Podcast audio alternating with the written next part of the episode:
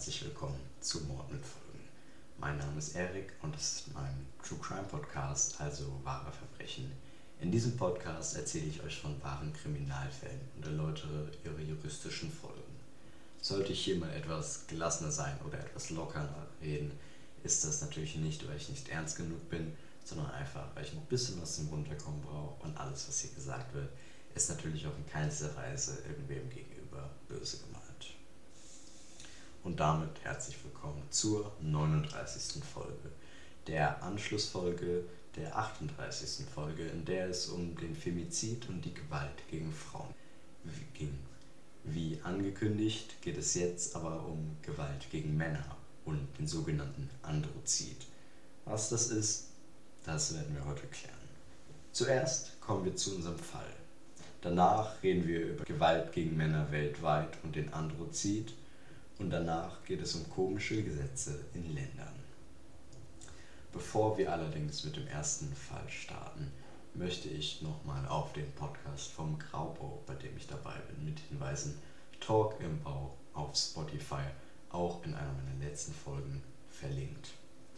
Hört ihn euch unbedingt an, es ist ein super cooler Podcast und es startet bald die zweite Staffel. Vergesst natürlich auch nicht, diesen Podcast hier zu bewerten. Und wir fangen an mit dem Fall. Tami Weißenberg. So nennt er sich heute in der Öffentlichkeit. Ein starker Mann mit einer Geschichte, die sich so keiner ausmalen kann. Davon erzähle ich euch heute. Tami ist gerade Mitte 20 oder wie er heute sagen würde, noch grün hinter den Ohren. Da lernt er über das Internet eine junge Frau kennen. Sie verstehen sich gut und sie beginnt ihnen von ihren Problemen zu erzählen. Sie sei momentan in einer gewaltvollen Beziehung. Tami bittet ihr eine Schulter zum Anlehnen. Das helfe ihr und Tami. Da er zwar noch kaum Erfahrungen mit Frauen oder solchen Beziehungen gemacht hat, war er glücklich, dass er ihr helfen konnte. Er hinterfragt nicht, ob das alles überhaupt real ist. Er vertraut ihr. Bald trennt sie sich aber von ihrem Partner und mit der Zeit entwickelt sich die fürsorgliche Freundschaft der beiden schleichend zu einer Beziehung. Nach einer Weile also ziehen sie sogar zusammen und teilen sich ein Konto. Doch Tami bemerkt, dass seine Freundin mit der Zeit immer aggressiver wird. So fängt sie an, Leute aus ihrem Umfeld zu beleidigen und dann auch ihn. Er weiß nicht, wie er damit umgehen soll. Doch er als unerfahrener junger Mann denkt sich, das käme von ihrer alten Beziehung und er hatte Mitleid. Nun ist sie ständig wegen irgendwas unzufrieden. Sie will ständig volle Aufmerksamkeit von jedem, vor allem von Tami. Sie will nur die schönste und teuerste Kleidung, will die schönste Wohnung und generell die perfekte Welt. Doch das alles ist schwer und wenn ihr etwas nicht passt, dann wird sie sehr, sehr schnell wütend und wirft mit Beleidigungen um sich.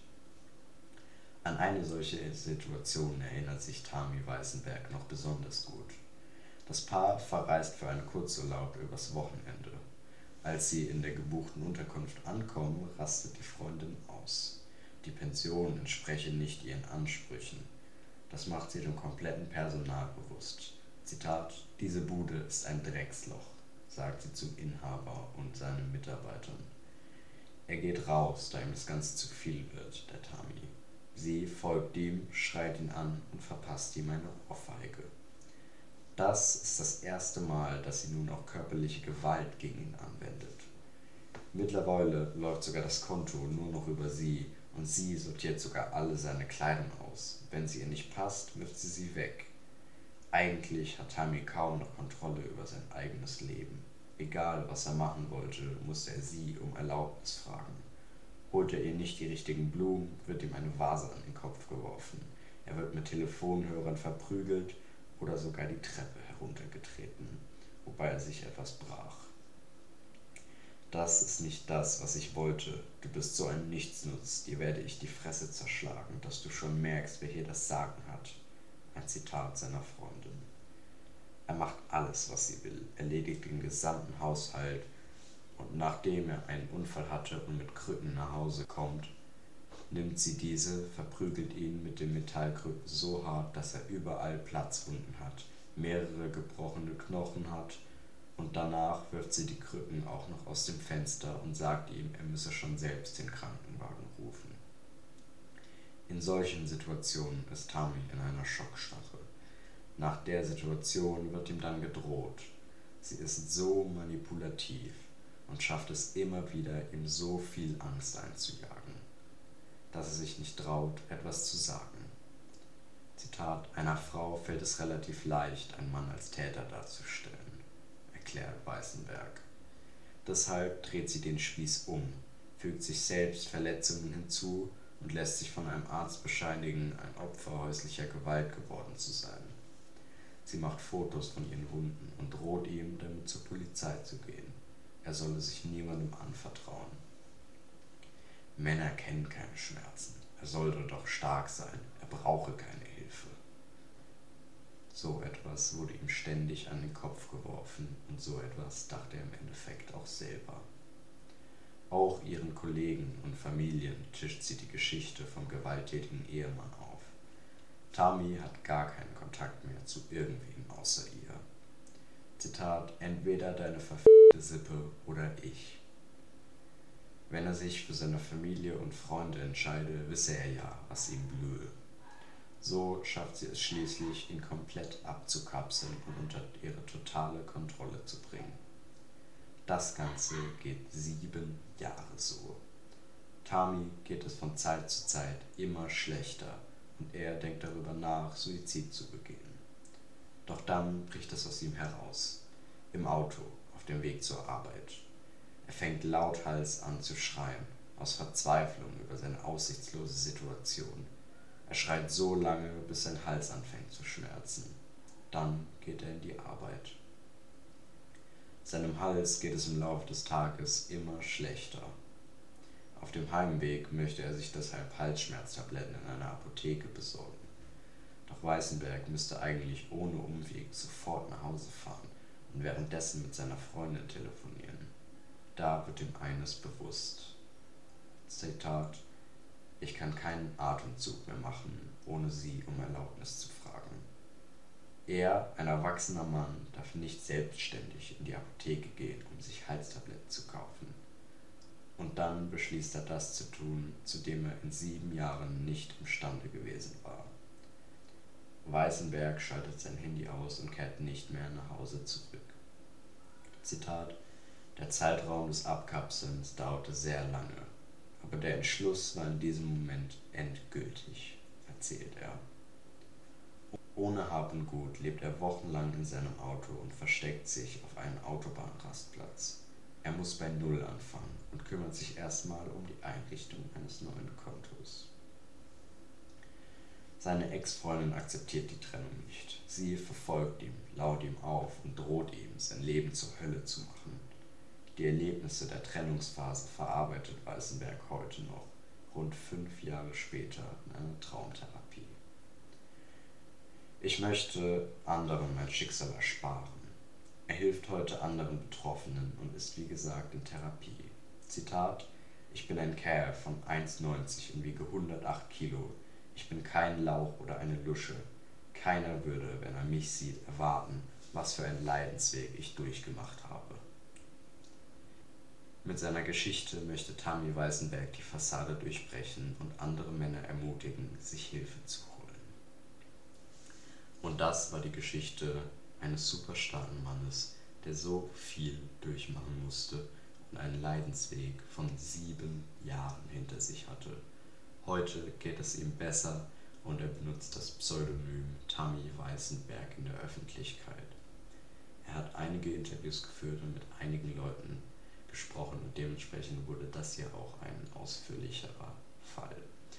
Und falls es euch aufgefallen ist, dieser Fall den habe ich bewusst im Präsens geschrieben, also nicht in der Vergangenheit, wie es in meinen sonstigen Folgen der Fall ist.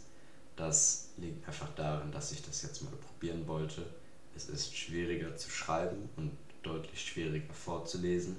Allerdings glaube ich, dass gerade dieses Präsens ein viel mehr in die Geschichte mit reinbezieht. Und ihr könnt mir ja auch gerne mal Feedback geben, wie ihr das Ganze findet. Ich höre es mir an und gucke dann, ob ich wieder in die Vergangenheit wechsle oder öfters Fälle in Präsenz mache.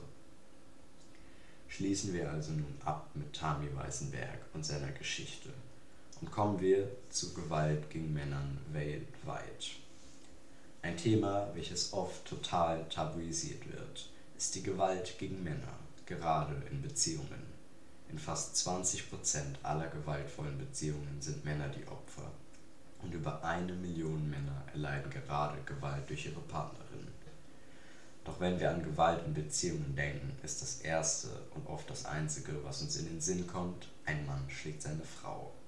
Vielen ist aber nicht bewusst, dass gewaltvolle Beziehungen sich auch gegen Männer richten können. Männer werden in der Gesellschaft oft als die großen, starken Beschützer der Frau angesehen. Und eben das ist das Problem, wenn es um solche Beziehungen geht. Probleme der Männer, sich Hilfe zu holen, sind häufig erstens, Männern fällt es schwer, sich als Opfer zu sehen und sich mit der Opferrolle zu identifizieren. Sie wollen dem Ideal eines Mannes in einer Gesellschaft widersprechen. Das würde eben nicht zutreffen. Im männlichen Selbstbild ist der Mann stark und wehrhaft und so auch im Bild der Gesellschaft. Ein weiterer Grund, warum, warum viele Männer sich keine Hilfe holen. Männer schämen sich, Opfer eines vermeintlichen Schwächeren zu sein. Männer möchten nicht gerne zu den Details der Gewalttaten und zu den Gründen, weshalb sie sich nicht wehren, befragt werden. Das muss man allerdings nicht unbedingt. Männer stehen unter Druck, nach außen so zu tun, als ob alles in Ordnung wäre. Und gerade dann trauen sich viele nicht, etwas zu sagen. Männer wollen nicht, dass ihre Probleme unter Verwandten, Freunden, Kollegen oder Nachbarn publik wird. Männer haben Angst, dass man ihnen nicht glaubt und dass sie selbst als Täter angesehen und verhaftet werden. Männer wissen nicht, wohin sie sich mit ihren Problemen wenden sollen. Und das geht jetzt nicht generell an alle Männer, diese Punkte, sondern nur an einige Männer, die Gewalt erfahren und sich leider, leider keine Hilfe holen. Die Nummer für ein kostenloses, anonymes und professionelles Beratungsgespräch, was definitiv hilft von einem Hilfetelefon, das findet ihr in der Folgenbeschreibung. Schaut euch, scheut euch auf jeden Fall nicht dort anzurufen. Doch Gewalt gegen Männer kann auch ganz anders stattfinden, und zwar in Fällen eines Androzids, welchen ich in der letzten Folge schon kurz erwähnt habe. Wir hatten es in der letzten Folge vom Femizid, der bezog sich auf Tötungen von Frauen aus dem Grund, weil sie Frauen sind. Und beim Androzid, könnt ihr euch wahrscheinlich schon denken, ist genau das gleiche der Fall, die Tötung von Männern aus dem einfachen Grund, dass sie Männer sind. So viel dazu. Ich würde euch auf jeden Fall empfehlen, die letzte Folge noch zu hören, wenn ihr sie nicht gehört habt. Da ging es um Gewalt gegen Frauen. Und die nächste Folge dementsprechend wird um häusliche Gewalt gehen. Damit haben wir die drei Gewaltthemen abgeschlossen. Und ich weiß, wir hatten jetzt zweimal in den beiden Fällen schon häusliche Gewalt, aber wir sind nicht darauf eingegangen. Bevor ich jetzt beides mal ein Stück darauf eingehe, habe ich mir gedacht, mache ich noch einen Fall und noch eine Folge, in der wir uns speziell auf häusliche Gewalt ausschließlich fokussieren. Dann schließen wir damit ab und kommen zu komischen Gesetzen in Ländern. Ich habe ja die Formate gute Frage fragen oder komische Gesetze in Ländern, in Anführungsstrichen, komisch natürlich. Und ich glaube, gerade nachdem man so eine Geschichte von so einem Mann und so ein Thema gehört hat, ist die Stimmung öfters etwas am Boden. Und ich hoffe, sie damit heben zu können und am Ende des Podcasts vielleicht euch ein bisschen zum Schmunzeln zu bringen. Denn heute geht es um komische Gesetze in England. Erstens. Frauen ist es verboten, in öffentlichen Verkehrsmitteln Schokolade zu essen. Verstehe ich nicht. Wieso sollte das so sein? Es macht einfach keinen Sinn. Den Bürgern von York ist es immer noch erlaubt, nach Sonnenuntergang und innerhalb der Stadtmauern ein Schotten mit Pfeil und Bogen zu erschießen. Das ist anscheinend eine ziemlich alte Regel, aber seid vorsichtig, denn das ist nicht erlaubt. Das, es gibt zwar ein Gesetz, dass das nicht mehr dass das nicht unter Strafe stellt. Aber damals gab es auch noch nicht den Paragraphen für Mord. Und ich glaube, das ist ziemlich eindeutig ein Mord. Ob dieses Gesetz jetzt existiert oder nicht. Also es existiert rein theoretisch, aber keiner kümmert sich darum, es abzuschaffen. Aus dem einfachen Grund, weil es ein einfacher Mord ist. Ich glaube, ihr versteht, was ich meine. Für den Fall, dass das Ungeheuer von Loch Ness existiert, wurde es gesetzlich unter Naturschutz gestellt. Finde ich interessant.